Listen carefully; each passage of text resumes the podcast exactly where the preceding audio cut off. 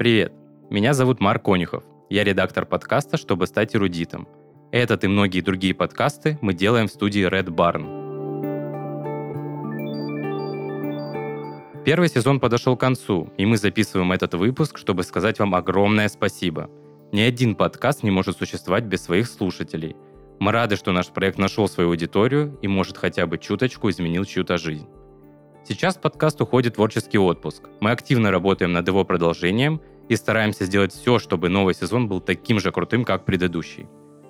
Мир стремительно меняется, а вместе с ним и то, как и о чем мы думаем. Чтобы стать эрудитом, это не только название – это образ мышления или путевая карта, помогающая использовать мозг на полную катушку.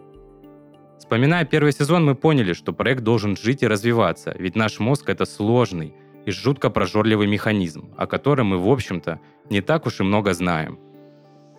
Во втором сезоне мы и дальше продолжим рассказывать вам о самых интересных исследованиях в области нейробиологии, а еще о том, как применить их на практике и непременно стать эрудитом. Подписывайтесь на наш подкаст на удобных для вас платформах и помните, любознательность омолаживает мозг, а новая информация может стать источником подлинного наслаждения.